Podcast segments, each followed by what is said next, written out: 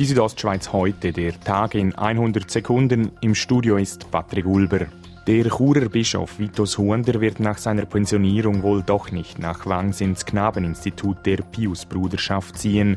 Dies berichtet heute die Südostschweiz am Wochenende. Der ehemalige Pius-Bruder Bischof Richard Williamson ließ demnach verlauten, dass sich der Bischof umentschieden habe. Den Bündner Bürgergemeinden schwimmen die Fälle oder besser gesagt die Bürger davon. Gegen den Rückgang wegen Abwanderung und weniger Geburten wehren sich die Bürgergemeinden mit Einbürgerungsaktionen, wie etwa die Stadt Chur, wo sich seit fünf Jahren lebhafte noch bis September günstiger einbürger lassen können. Wie die Zeitung Südostschweiz am Wochenende schreibt, hat die Churer Bürgergemeinde damit gute Erfahrungen gemacht. Zum Sport Eishockey. Die Schweizer Eishockey-Nationalmannschaft hat ihr erstes WM-Spiel in der Slowakei gewonnen.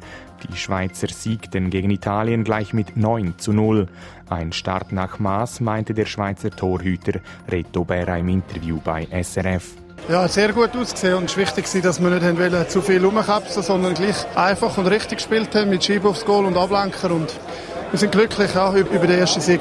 Weiter geht es für die Schweizer Nationalmannschaft bereits morgen gegen Lettland. Die Nominationen für den Bündner Sportler des Jahres sind bekannt. Bei den Frauen kämpfen Fußballerin Seraina Friedli und Unihockeyspielerin Corinne Rüttimann um den begehrten Titel. Auf Seiten der Männer erhalten die beiden Konkurrenz von Skirennfahrer Mauro Caviezel, Skiorientierungsläufer John Schnieder, Snowboarder Dario Caviezel und Skitourensportler Arno Lietta. Die Südostschweiz heute, der Tag in 100 Sekunden, auch als Podcast erhältlich.